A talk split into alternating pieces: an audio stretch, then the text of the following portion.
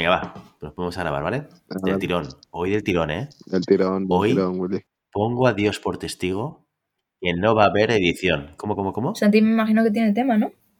Sa- Santi tiene temas siempre, Ah, cariño. bueno. Siempre tengo No, no, tema. si yo no dudaba. Venga, vamos a darle.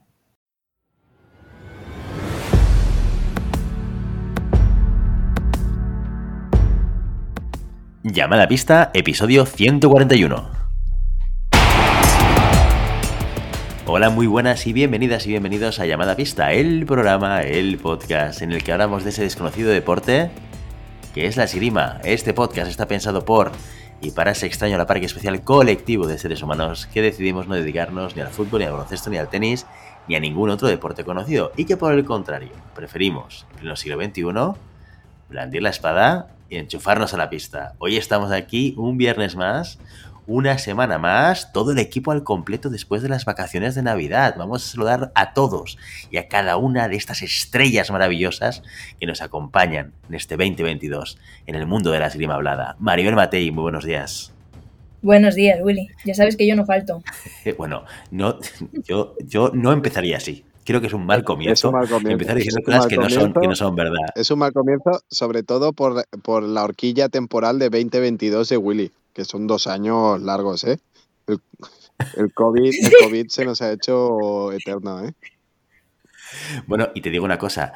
Peor entrada es entrar a hablar sin que el presentador, director y jefe de este programa te dé eh, la entrada. Así que, Santiago Godoy, muy buenos días. Ah, es- está bien volver a los micrófonos de llamada a pista después del salto que me pegasteis. Es, es un placer siempre, porque yo estoy aquí, nieva, truene, mm, caigan chuzos de punta, pero claro, como si no me llamáis y me, y me excluís de los programas, pues bueno, ¿qué vamos a hacer? La vida es Si cruel. no, no consigues el contenido que buscamos, La vida es cruel. pues eh, Yo, yo saqué a Matei del barro, yo la saqué, la rescaté del barro. Esta- cuando yo la conocí, Sí. estaba pidiendo, menos que pidiendo por las esquinas, y le dije, te voy a dar un futuro, y así me lo paga. O sea, nunca, nunca pongáis en la mano en el fuego por nadie. Y Willy, Willy me, me- me ahorro, me ahorro el- Willy, que éramos uña y carne, éramos culo y mierda, éramos al- almas gemelas inseparables, y me pegó el salto. Pero bueno, no soy una persona rencorosa y creo que mis virtudes hablan por mí y no voy a hacer sangre de, de este feo que me habéis hecho. Eh, Santi, ¿estás ahí? Estoy ahí. ¿Hola? ¿Hola? Es que, ¿hola? ¿Tú, Me- tú has oído algo, Me Maribel? pierdes, me pierdes. ¿Has oído algo, Maribel? Es que a lo mejor con el resentimiento se No sé, pierde su creo que voz. hemos perdido la conexión de Santiago Godoy. No, no se preocupen, eh, la audiencia volverá pronto a Santiago Godoy en nuestro programa en cuanto pueda corregir esta conexión tan mala que suele tener. Eh, vamos a ir avanzando con el Santi, para el próximo no hace falta que vengas tampoco. No, ya lo veo. Ya- no, no, ya no me sorprende. No, ¿Ves? Podría decir que me sorprende, pero no sería verdad. Sería una mentira. Como que somos un equipo. Bueno, Godoy, Godoy, eh, hay una cosa que le interesa a toda la audiencia, que hemos recibido cartas certificadas desde diferentes confines del universo Sigo vivo. sí. preguntando y queriendo saber, eh, oye, ¿qué tal han tenido las vacaciones de Navidad? ¿Qué tal se han portado los reyes? ¿Te has portado bien? ¿Has recibido carbón? Oye, cuéntanos, danos unos, unos detallitos de, de- de tus Navidades que, que a, 20 a 28 de enero queda un poquito, un poquito lejos para todos, pero bueno, como no nos lo has contado, pues te damos este espacio para que lo puedas compartir. Han ido bien, gracias. Perfecto, muy bien. Pues hasta aquí eh, los comentarios de Santiago Godoy. Eh, yo no te lo he dicho, ¿no, Santi? Pero a mí me trajeron una espada. Aquí, Yo tengo cuatro. Dicho esto, vamos a seguir avanzando con el programa. Eh, no, no podría ser, esto no podría ser un programa llamado a pista eh, sin un poquito de salseo. Eh, ya sabéis que esto es de coña, que esto es un cachondeo, que luego Maribel y Santi y Willy se llevan súper bien. ¿eh? ¿Verdad que sí, chicos? Sí, Exacto. unos más que otros. Sí, sí. Exacto. qué bonito suena en la radio, ¿eh? Qué bonito suena en la radio esto. Pero lo que no podemos dejar de decir para avanzar es que este programa sigue estando patrocinado. Esto es una maravilla, es un lujazo absoluto. Todo funciona como eh, un reloj suizo en este programa. ¿Por qué? Porque nos acompañan los NEPs, la innovación de la esgrima, los tornillos que no te abandonan, los tornillos que van a cambiar por completo, ese momento de incertidumbre en el cual dices, creo que he tocado pero no ha sonado. Y si llevas NEPs, nunca pensarás que has saltado tu punta. Ahí lo dejo. Ya lo sabes. A nuestra relación Si le faltan un par de neps. Sí, sí. Au- Yo creo que a alguien de este programa, a algunos de este programa, les falta más de un tornillo. Esto sí que estoy de acuerdo totalmente, Santiago Godoy. Alguno, Willy, somos tres, ¿eh? Puedes decirlo directamente. No, pero utilizar el plural para un poco un programa y estático, ¿sabes? Para Vale. diluir un poco el comentario, que nadie se siente herido. Ah. ¿eh? Santi. Yo no. Santi. está- eh, Santi está, Santi está recibiendo mucho hoy. ¿En dónde, Santi, en dónde- Santi. ¿De dónde, de dónde de menos, que yo estoy herido por cualquier cosa que podáis hacer vosotros dos? Yo no estoy herido. Pero sí te queremos mucho, te hemos echado mucho de menos. Te hemos echado mucho de menos. Hemos, eh, bueno, eh, hemos echado mucho de menos tus comentarios sobre la review de la semana pasada. Eh, pero bueno, para eso estás aquí hoy. Vas a ser- hoy vas a ser nuestro protagonista. El protagonista del 28 de enero del 2022 de llamada pista va a ser Santiago Godoy, porque nos vas a traer un contenido muy, pero que muy interesante. Pero no vamos a empezar por aquí, porque que- tenemos que cubrir varias etapas. Primero, los NEPs, ya lo sabéis, tornillos, patrocinan este programa. Lo hicieron el año pasado, la temporada pasada, lo hacen durante toda esta temporada. Esta gente se merece un aplauso, se merece un apoyo y se merece eh, que compréis los tornillos, pero ipso facto. ¿Dónde lo podéis hacer? En la página web fencingfan.com y en vuestro distribuidor favorito, seguro y sin duda. Y dicho esto, y dicho esto, vamos a hablar también un poquito de los mecenas muy rápidamente. Maribel Matei, recuérdanos qué es esto de los mecenas, qué hacen, para qué sirven y qué se lleva alguien que decide transformarse. Esto, esto, ¿habéis visto Bola de Dragón? Bola de Drag, Dragon Ball, escoltam tu goita. Esto es como la transformación de Goku en Super Saiyan. Pues tú eres oyente o puede ser mecenas, que es el Super Saiyan. Cuéntanos qué es un Super Saiyan mecenas en llamada pista, Maribel. Claro, es como una digivolución. De oyente normal a mecenas. ¿Qué significa Espérate, esto? espérate, Pues ¿Has que- visto el salto generacional de Super Claro, es que a digo, a lo mejor no te entiende. Hostia, ahí, ahí... A lo mejor Dragon Ball se ha quedado un poco atrás. no, no. Bueno, pues Digi- evolución, Digimon. seguro que llega un concepto más moderno. Digimon no es que pero sea no lo- muy, muy actual. ¿eh? Ya. Sí, eso luego lo echan mil veces todo el tiempo. Pero bueno, ¿qué significa ser mecenas? Pues que aportas una pequeña cantidad al mes, económicamente hablando, cinco brillos, para que nosotros podamos seguir haciendo nuestro programa cada semana y que además también podamos hacer otros proyectos que nos ocupan y que cada año intentamos pues sorprender con nuestras, nuestras retransmisiones, con nuestros, eh, nuestros directos, pues con todos estos proyectos que nos van surgiendo. ¿Qué te llevas tú a cambio de esta aportación económica? Pues que en el primer programa, que eres mecenas, te nombramos con nombres y apellidos.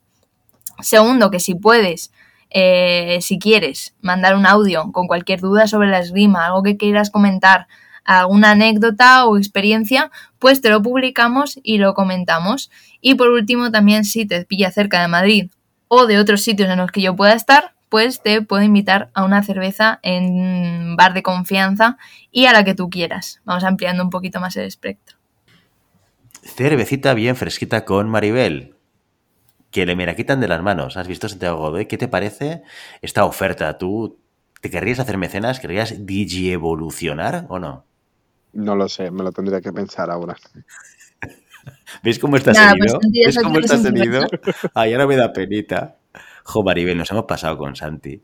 ¿Sabes? Después de, que, desde diciembre no está por el programa, se salta un programa y ahora lo estamos machacando. Santi, No, cariño, no que es te que me queremos. salte un programa, es que me habéis saltado un programa. ¿Tú has visto Los Simpsons, no, Santi? ¿Te acuerdas de- del capítulo este en el que Homer Simpson es entrenador del grupo de fútbol americano? Iba diciendo, tú bonito, estás excluido también. Pues igual, Sí, estás excluido, Santi, sí, sí. no pasa nada. No pasa nada, tranquilos. Mis cinco eurillos irán a otro lado. Bueno, Nada, y mi, y mi cerveza también. Lo que, lo que nunca excluimos de este programa son las noticias de la semana, los eventos relevantes que han sucedido en el mundo de la esgrima. Así que vamos con las noticias.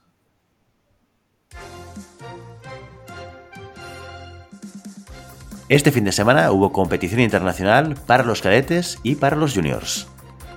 La espada M17 se congregó en Tesalónica, Grecia, en su segunda prueba cadete del año. Siete españoles y cuatro españolas se subieron a las pistas en el país heleno con buenos resultados, el mejor en la espada femenina. Candela Lozano, del Club Recreativo Alcobendas, se quedó un paso de las medallas, logrando una quinta posición. También en tablón de 8 caía la tiradora de Lázaro Cárdenas, Silvia Gómez. En la espada masculina, Jaime Prim de la Sala de Armas de Madrid igualaba a sus compañeras al quedar octavo. Las armas junior se movieron más por el mapa, la cita más cercana fue la de la Copa del Mundo de Sable Femenino celebrada en Segovia. La competición, dominada por Estados Unidos en el individual y por Francia en el equipos, dejó un resultado modesto para España. Leire Bravo, del Club de Esgrima de Madrid, fue la que más lejos llegó al caer en tablón de 64. El cuarteto nacional terminó décimo. Saltando la frontera en Francia, concretamente en Aix-en-Provence, el florete masculino tenía la primera Copa del Mundo del año. En individual, el mejor de los españoles fue Juan Zabala del Club Cardenal Cisneros, que terminó número 69, mientras que en equipos el conjunto español se quedó en la parte baja de la tabla con un decimoquinto puesto. El florete femenino, desplazado hasta Zagreb, tuvo unos resultados similares. La mejor posicionada fue la campeona de España cadete Ariana Tucker, que cayó en tablón de 64. El equipo formado por Elena Docabo, Sofía Gaidós, Carmen Osente y la propia Tucker terminó decimocuarto. El calendario de las categorías inferiores para, para hasta el 29, cuando se celebrará el TNR cadete de espada femenina y masculina en Logroño y la prueba M17 europea de sable en Budapest mientras la espada y sable femenino senior se preparan para el Grand Prix de Doha y la Copa del Mundo de Plopi, respectivamente. Aún está en el aire la presencia de Lucía Martín Portugués positivo en COVID tras su gran actuación en Tbilisi. La esgrima española llora la pérdida de Fernando Pereda. El sablista de 27 años perdió la vida el pasado sábado en un accidente de parapente en la provincia de Segovia. Campeón de España infantil en 2009 y cadete en 2011, Pereda seguía ligado a la esgrima como tirador y árbitro. Fernando fue homenajeado por su alma mater, el Club de Esgrima Barajas, y por los y las sablistas presentes en el torneo Quijote celebrado el domingo. Desde Mada Pista nos sumamos a las condolencias a familiares, compañeros y amigos. Triste noticia con la que cerramos esta sección de, noticias de la semana. Pues sí, un verdadero palo. Un, sabrista tan joven, eh, que además eh, tenía muchos compañeros, que era muy conocido dentro de la esgrima madrileña y también nacional. Eh, la verdad es que, bueno, yo estuve presente en ese torneo y fue muy, muy emotivo el homenaje que hicieron, cómo se vivió la esgrima en homenaje a, Fernando Pereda y desde aquí pues un abrazo al Club de Esgrima de Barajas por lo que concierne, que es al final también parte de esta familia esgrimística y también a, su familia y sus amigos. Muy bien, pues eh, dejamos las noticias de la semana y esta triste noticia eh, a un lado para avanzar con el programa y ahora sí adentrarnos en el contenido del día de hoy. Santiago Godoy, maestro Godoy, compañero, amigo, caballo ganador, ¿qué nos has traído hoy a llamada pista? Uy, Willy, ¿cómo me regalas el oído? Eh? no será culpabilidad lo que, lo que destilan tus palabras, ¿no? No, lo que destilan mis palabras es que a mí me gusta castigarte un poco, pero también, darte un poquito de cariño, un poquito de todo. Bueno, dentro de las, las injuries. Es, en inglés ya estaría, estaría mejor, ¿eh? Dentro de estos dolores que podemos tener dentro de la esgrima, quitando podcasting y quitando amigos que crees que tienes y que no tienes. Eh, vos. Ahí el drama queen. Eh, bueno, eh, vamos a hablar sobre un poco la prevención de lesiones y eh, recuperación de esos pequeños dolores que pueden surgir en los entrenos o en las competiciones, cómo podemos prevenirlos, cómo podemos tratarlos y cómo podemos volver a nuestras rutinas siempre y cuando hayamos pasado por un experto, ¿no? Un, un, fisioterapeuta un médico y que nos, nos marquen las pautas mm, de lo que realmente tenemos, ¿no? Entonces, partiendo de la base que la esgrima es un deporte muy sano, eh, hay un estudio de los Juegos Olímpicos eh, de 2008 eh, y 2010, ¿sí? Juegos Olímpicos de verano y de, y de invierno, la esgrima está catalogada entre los, en el sexto puesto em, de eh, lesiones o, deportes menos lesivos. Es decir, el que más podría ser el fútbol y a la cola a la cola, creo que el, mm, era diría que era el sexto por la cola, estaba la esgrima. y la mayor parte de las lesiones que tenían se daban por golpes o, por elementos fortuitos. Entonces, partiendo de la base que tenemos un deporte muy, muy seguro en tema de lesiones, sí que es verdad que durante el desarrollo de nuestra, nuestra actividad podemos tener em, contadas lesiones que tienen una fácil recuperación, pero sí que es verdad que deberíamos seguir unas pautas para que estas lesiones o no se alarguen demasiado o no nos mm, molesten mucho a la hora de retomar nuestro día a día de los entrenos.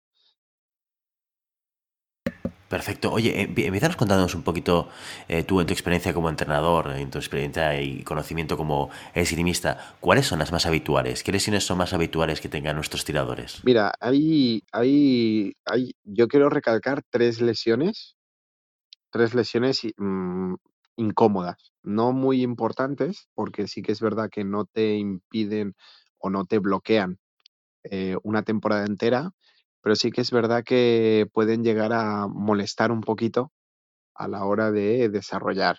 La primera y más común que prácticamente todos hemos sufrido, ¿no? Es, son los esguinces de tobillo, ¿no? Estas, de, debido a nuestra colocación y, el, desarrollo de nuestros desplazamientos, en donde, por ejemplo, el pie de delante en el momento del fondo eh, recibe mucha fuerza en la articulación de la, mm, del tobillo o en elementos de romper eh, muy, muy explosivos o que apoyamos mal el pie de atrás, puede también haber esta, esta torcedura. El esguince de tobillo podría ser una de las más comunes que nos podemos encontrar, ¿no? Después nos podemos encontrar también con elementos de epicondilitis y epitrocleitis, los, los conocidos como codo de tenista y como codo de golfista, sobre todo en las armas de, corte, sobre todo en el sable, ¿no? Por un tema de eh, vibración del arma. ¿Vale? Todos, todos sabemos que durante los asaltos hay muchos choques eh, o muchas acciones al hierro que son muy violentas y toda esta vibración al final acaba en, el, en la articulación del codo, que lo que hace es que se inflame el epicondio, que es el, tendón este del codo, que sí que es una lesión que no es, no, es grave, pero sí que puede llegar a ser muy incómoda, porque al ser una, articulación que no está em, estática o que no lo podemos em, inmovilizar de manera total, pues ese dolor persistente que, que cuesta que salga, Em, pues hace que, bueno, nos, nos, nos moleste más que otra cosa. Y sí que es verdad que hay otra en menor medida eh, que suele pasar en, los dedos, que son las capsulitis, ¿sí? Sobre todo esto en, temas de eh, espada, espada de, de puño francés, ¿sí? Cuando ah, tenemos golpes que hace que nuestra mano choque con la cazoleta, em, suele generar estos, estos mm, inflamación de las, de las, de las falanges, que sí que es incómodo, pero también insisto que no son lesiones muy, muy graves. Me interesa, me interesa mucho, yo que soy un tío de avanzada edad, ya lo sabes, eh, y que, bueno, evidentemente contra más mayor entiendo que el riesgo lesión es más elevado y, el, y probablemente la recuperación sea más larga o no sea tan rápida. Me interesa que nos hablas de la prevención de estas lesiones típicas. ¿Cómo podemos prevenirlas? Em, la prevención siempre va un poco de la mano de, la preparación física de, estos, de estas partes, ¿no? Sobre todo tener en cuenta que eh, siempre lo decimos, el trabajo de la sala no es solo esgrima, sino que hemos insistido mucho desde llamada pista, y yo personalmente, el, tema de la preparación física como elemento de ganar explosividad, ganar potencia y además hay una parte de higiene, higiene deportiva, que es todo aquello que me ayuda a prevenir lesiones. Entonces, cuando nosotros hacemos una preparación física, no es solo para ganar em, estos elementos de mejoras de las capacidades físicas, sino también que esta mejora me produce a mí una estabilidad mayor en mis articulaciones, una preparación mejor de mis músculos. Eh, por ejemplo, trabajar mucho el antebrazo, ¿no? los pronosupinadores, hace que estas vibraciones las absorba más el músculo y no tanto la articulación. Entonces, en el momento que yo empiezo a eh, plantear una preparación física, ya no solo tanto para ganar potencia, sino para una higiene deportiva, em, preparar mejor mi, cuerpo para todos estos elementos que puedan ser nocivos o, sean perjudiciales para, para, mi cuerpo, pues el impacto que puedan tener estas, estos puntos negativos será mucho menor. Y además esto es muy importante en cualquier articulación. Yo recuerdo, le decía a Willy antes que yo la, a lo mejor seguramente la lesión más puede ser más gorda. Yo he tenido suerte de no tener grandes lesiones. Fue una tendinitis grave en la rodilla y además de, por supuesto, reposo, el ibuprofeno mágico y demás, pues también me recomendaron obviamente fortalecer la zona de, de los cuádriceps. O sea, todo lo que sea eh, envolver a las articulaciones con una buena base muscular y demás, no va a prevenir las lesiones y sobre todo que en el momento en el que aparezcan las lesiones eh, van a resolverse de forma más fácil, más sencilla, más rápida que si no la tuviésemos. Por eso siempre, a mí cuando hemos hablado del físico como lo conocemos en la rima, que siempre hablamos de físico, no solo es para los grupos de competición, es para cualquier persona que se acerque a la esgrima que debido a su explosividad, a lo exigente que es del tren inferior, eh, tanto como el superior en los movimientos, pues eh, cualquier persona que se acerque a la esgrima que tiene que mejorar un poco esa parte física para evitar esas lesiones y en el caso de que se produzcan poder eh, aliviarlas lo antes posible y para eso se necesita una buena base muscular. Perfecto, pues vamos a eso, vamos a, la lesión. Cuando tienes la lesión, no has podido prevenir o lo has intentado, pero finalmente la has tenido. ¿Qué, tratamiento? ¿Qué hacemos? ¿Qué es lo que tenemos que hacer para, trabajarlas y para conseguir una recuperación lo más rápida posible? Mira, lo, primero que hay que entender es que la lesión necesita tiempo, ¿vale? nosotros no podemos em, correr más que la recuperación de nuestro propio cuerpo. Entonces, siempre que tenemos una lesión, o por ejemplo, yo cuando mis alumnos tienen una lesión, lo primero que les digo es paciencia. O sea, sobre todo cuando las lesiones van en, deportistas jóvenes em, que quieren correr mucho, ¿no? Y quieren ya empezar otra vez la rutina, hay que, hay que decir que eh, el reposo es la mejor cura, ¿vale? Una vez que nosotros establecemos que el reposo tiene que ser mm, mm, obligatorio, eh, dependiendo de, las, de los parámetros médicos que nos han, eh, nos han mandado, siempre, siempre, siempre consultar con un médico. No tengamos miedo a, ir al médico por un dolor o lo que sea, porque eh, uno, saldremos de dudas más rápido y dos, tendremos las pautas de, recuperación. Entonces, siempre decimos que hay que contar con los especialistas para, cualquier situación. Entonces, el reposo es, es, obligatorio, básicamente porque las lesiones tienen un, recorrido en donde el primer paso es la inflamación. Em, la inflamación no es mala, o sea, la inflamación lo único que te está diciendo es que el cuerpo se está protegiendo y lo que hace es inflamar eh, la articulación o la zona para decir, eh, oye, para y no te hagas más daño, ¿vale?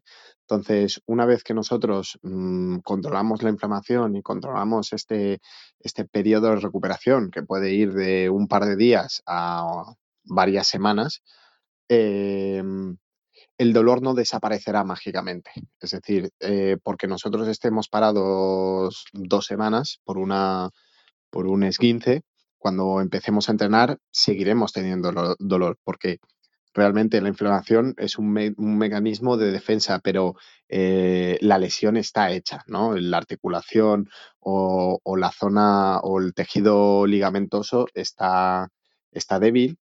Em, está, lesionado y poco a poco lo que se tiene que hacer es de manera muy progresiva ir recuperando, uno, movilidad y dos, em, hacer refuerzo, como ha dicho Matei muy bien antes, refuerzo de la, de la zona muscular. Entendemos que la zona muscular es como nuestra, nuestra coraza, ¿no? Es, es, nuestra armadura frente a las lesiones que puedan tener nuestros ligamentos y nuestros huesos. Eh, lo más doloroso y, lo peor para el cuerpo podría decirse que es eh, cuando la lesión llega al hueso, ¿no? Las, las condropatías, ¿no? Estos, estos choques de huesos o estas, estas lesiones en los tejidos ligamentosos es porque el músculo no ha hecho el trabajo o, o, no ha podido hacer el trabajo de contención.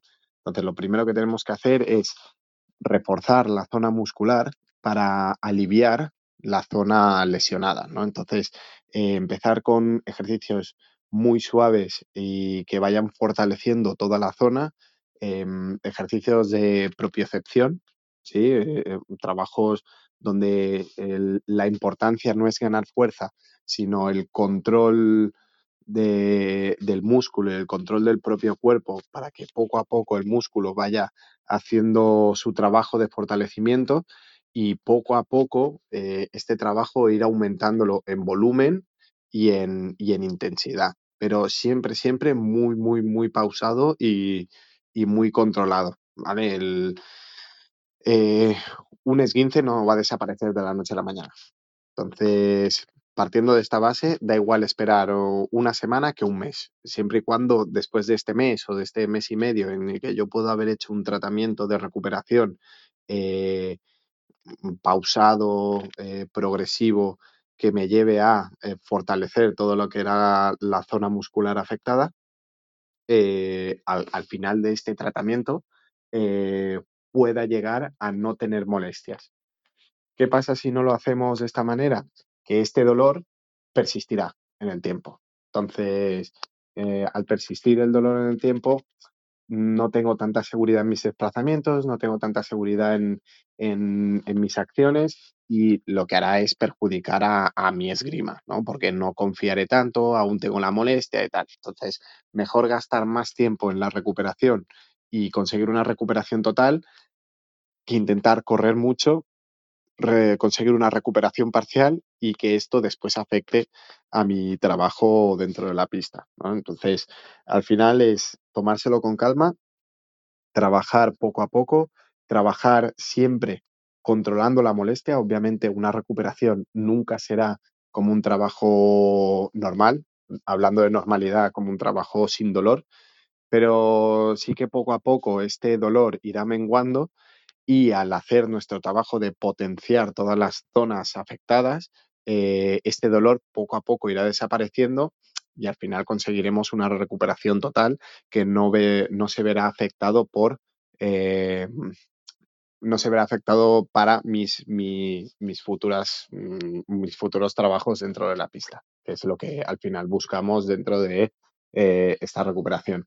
No hay lesión tonta, o sea, no hay lesión menor, eh, si, si, contamos que no podemos entrenar con dolor, ¿vale? Obviamente no estamos hablando de, de tiradores de élite, que obviamente el dolor es un día a día y aquel que se, a, aquel tirador o aquella tiradora que se haya dedicado a la competición sabe que eh, las temporadas van pasando y que tenemos eh, otros elementos que me, me, puedan apremiar dentro de eh, esta recuperación, como puede ser un campeonato importante o como puede ser un mundial o como puede ser una competición internacional que me juegue algo, pero dentro del día a día de la sala eh, existen este tipo de dolores, existen este tipo de accidentes, por decirlo de una manera, y sí que podemos permitirnos eh, esta, esta pausa y este trabajo progresivo sin temor a perdernos una competición que al final, quieras que no, en la temporada siguiente la podrás recuperar o, o, o al final de la temporada podrás hacer algo sin dolor. Pero al final tenemos que entender que en un club de esgrima, si no nos dedicamos a la competición 100%, estos dolores nos afectan al día a día, ¿no? Entonces tampoco queremos tener un día a día con dolor, no, queremos tener un día a día incómodo y son gestos que, o son articulaciones que nos afectan diariamente, ¿no? El codo, la rodilla, el tobillo, eh, que me pueden afectar a mi, a mi rutina diaria y que, bueno, debemos tratarla como lo que son. Al final siguen siendo lesiones y tenemos que intentar eh, trabajar de tal manera que esta recuperación sola no se va a hacer, obviamente, porque tampoco eh, puede darse el caso que nos vayamos al, al, otro extremo, ¿no? Es de, bueno, pararé durante tres meses y al tres meses y un día vuelvo a entrenar como si no hubiera pasado nada. Y eso tampoco sirve.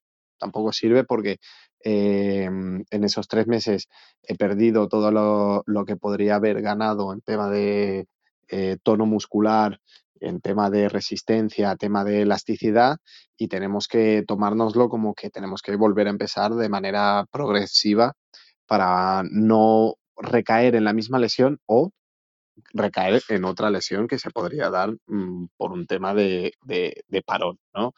Una lesión no significa que paremos, a no ser que el médico nos, nos, nos recomiende reposo, pero estos reposos no irán más allá de un par de semanas.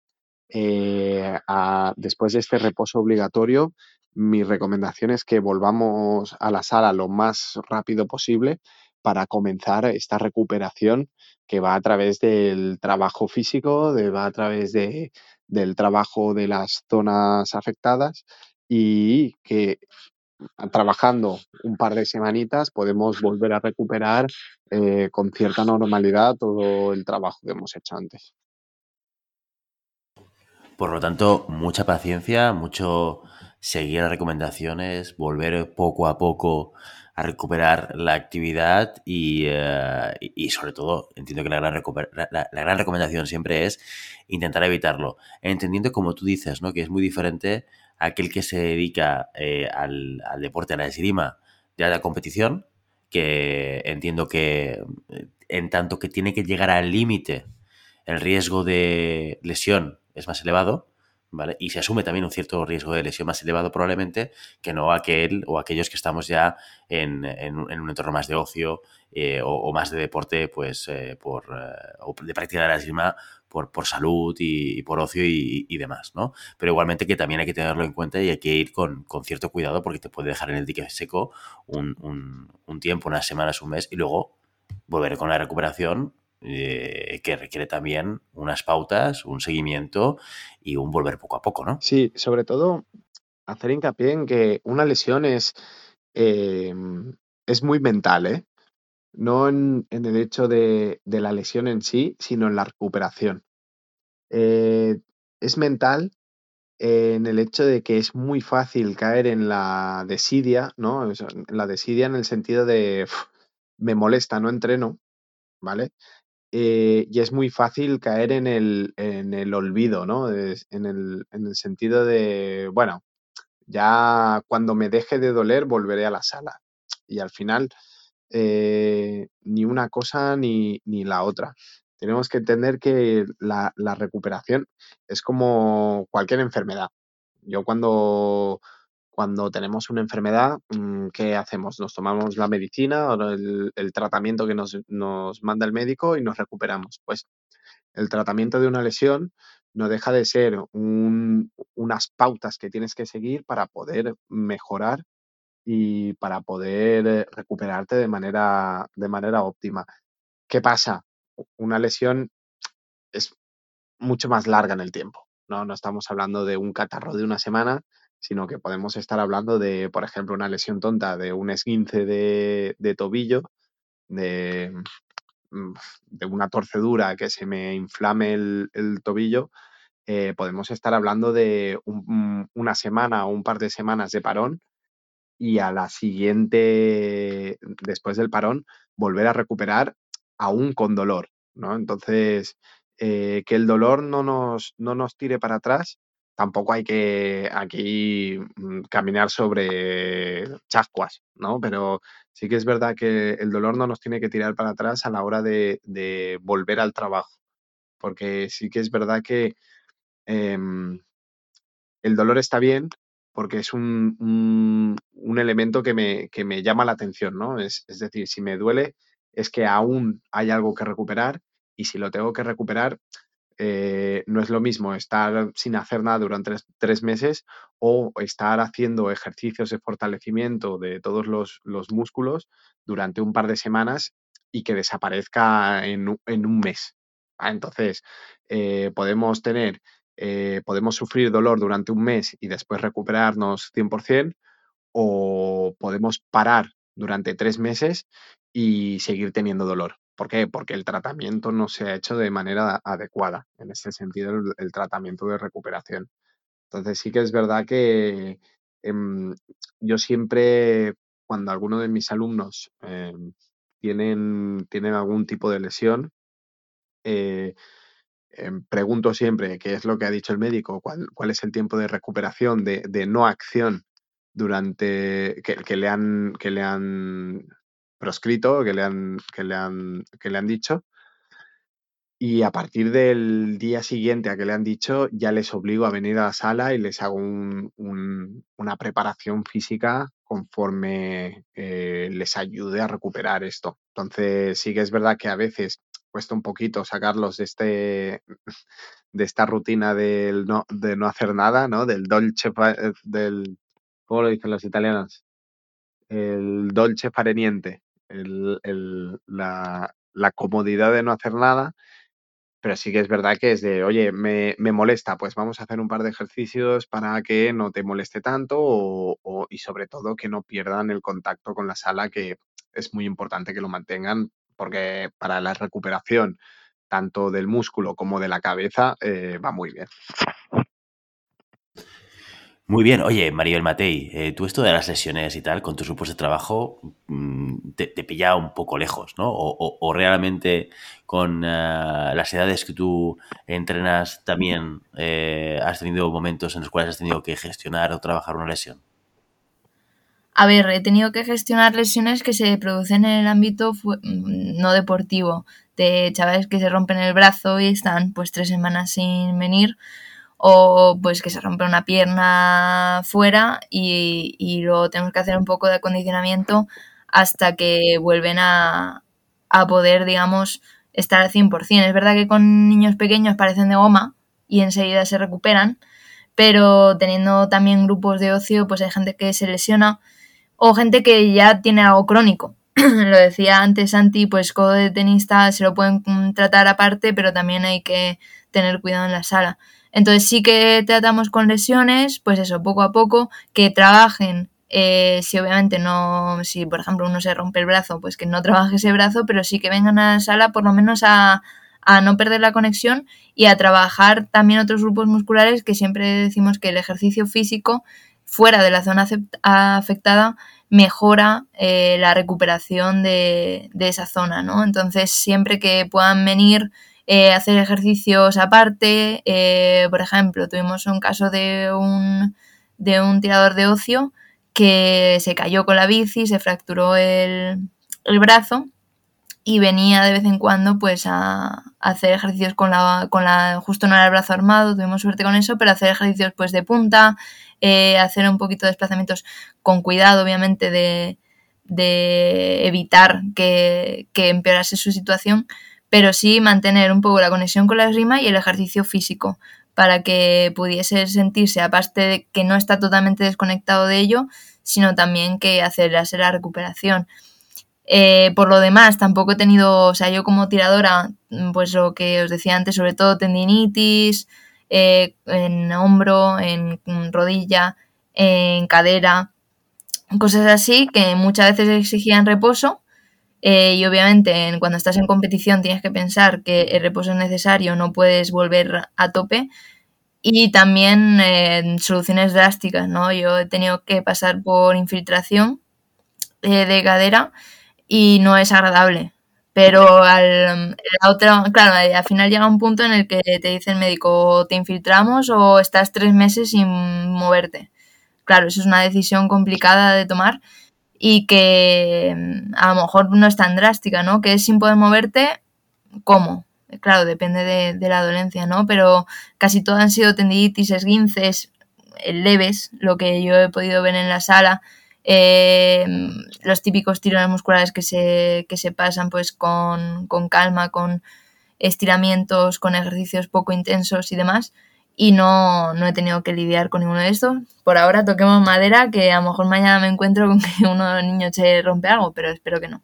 Hay que decir que la esgrima tiene un, una componente de impacto muy grande, ya solo por el tema de fondo, básicamente, o los desplazamientos, y por un tema de, sobre todo lo que decíamos de codo de tenista y codo de golfista, sobre la vibración, que es, es difícil de evitar en, un, en, cualquier trabajo, ¿no? Entonces, eh, la vibración de estos o el impacto que pueden generar estos ejercicios no es que empeoren la lesión, simplemente que eh, pausan la recuperación. ¿vale? No es, no es el, desarrollo de, del trabajo que hacemos en la sala, no empeora la lesión simplemente hace que la recuperación no, no siga su curso, sobre todo por un tema de, impacto y de vibraciones. ¿no? Si estamos hablando de, que la recuperación tiene que venir por una, un, un, fortalecimiento de los músculos y de un reposo de la articulación, en este caso que es la que más sufre, el, trabajo diario de la sala hace imposible que, que, uno no haya este impacto, no haya esta este afectación en la articulación. Y sí que es verdad que es complicado hacer algún tipo de trabajo que no implique este esta característica del trabajo, ya sea el tocado recto, ¿sí? que puede ser tocar a un plastrón, ya implica un impacto dentro de lo que es el codo, eh, un trabajo de desplazamiento suave ya implica impacto sobre el suelo. Entonces, sí que es verdad que es muy importante, reitero, el hecho de, del fortalecimiento y que el trabajo de esgrima eh, se estire lo máximo posible hasta el final de, esta recuperación, porque lo que va a hacer es que si pecamos de volver demasiado pronto, eh, esta recuperación se pausará y no empeoraremos, pero notaremos que nuestra, nuestra recuperación sigue teniendo ese dolor, sigue teniendo este, esta incomodidad que nos, nos, impide desarrollarlo de manera cómoda. Entonces, eh, hay que entender eh, también las características de nuestro deporte, las características físicas que, que implica y sobre todo que entendamos que cuando no hay dolor no nos damos cuenta, pero que cuando ya nos duele algo, alguna articulación, nos damos cuenta de todo el, el, el estrés que puede sufrir eh, esa articulación a través de nuestro deporte. Entonces, eh, esto ya es un consejo de higiene, higiene deportiva, el hecho de la, la prevención para evitar estos, estos males, ¿vale? Eh, una pequeña preparación física, eh, unos buenos estiramientos antes y después de entrenar, un buen calentamiento, evitará que podamos tener este tipo de, de molestias. Luego también yo creo que hemos tenido suerte de vivir en un momento en el que es cierto que los, por ejemplo, los fisios son, tienes que pagar por ellos, pero que están mucho más normalizados. Entonces, muchas veces los chavales pues, tienen a un esguince o una tendinitis, ya, pues he ido al fisio y además de pues aliviarme un poco el dolor, me han dicho que haga este ejercicio, este este, para fortalecer. Eh, cualquier persona que mmm, preguntes que sepa el tema, fisios eh, especializados en deporte, entrenadores personales, tal, te dan ejercicios eh, dirigidos no solo a la recuperación, sino también a, a la prevención de una, a lo mejor, pues eh, ese dolor de hombro que no se te quita del todo a pesar de que mejora. Eh, pues a lo mejor es que tienes que trabajar un grupo muscular concreto para, para mejorarlo. Y yo lo, lo, vivo con los, con los chavales que desde, desde jóvenes pues ya saben lo que es ir al fisio, que, se, que te cuentan cómo te ha ido en el fisio y demás. Entonces te dan un poco guía de, vale, vamos a trabajar esto, esto y esto que no tiene que ser necesariamente de la esgrima, pero fuera, ¿no? Eh, del físico, oye, pues a mí me duele esto, me va a trabajar el músculo eh, que te está tirando aquí o, o, que es complementario y que no estás trabajando bien. Y eso, ese acceso a información y a profesionales que a lo mejor, no sé si antes estaba un poco más ligado al deporte de alta competición, pues también ha venido a ayudar a la prevención, a, a la, a la, el alivio de lesiones y también a, que los chicos y chicas sean más conscientes de, de lo que hacen al, al, entrenar, ¿no? Y eso yo lo he notado mucho y desde que voy al fisio estoy encantada y re recomiendo que es una inversión que entiendo que hay mucha gente que no puede hacer, pero que si en algo hay que gastarse el dinero y haces ejercicio de forma asidua, es importante. Y con estas últimas palabras de Mariel Matei, eh, hay que invertir y hay que ir a los profesionales adecuados para que nos ayuden. Nos despedimos hoy. Como siempre, queremos invitaros a que os pongáis en contacto con nosotros, nos deis vuestra opinión y nos digáis si queréis que hablemos de algún tema concreto o si tenéis alguna pregunta. Lo podéis hacer a través de la página web llamadapista.com barra contacto o a través de las redes sociales. Estamos en Facebook, estamos en Instagram y estamos en Telegram.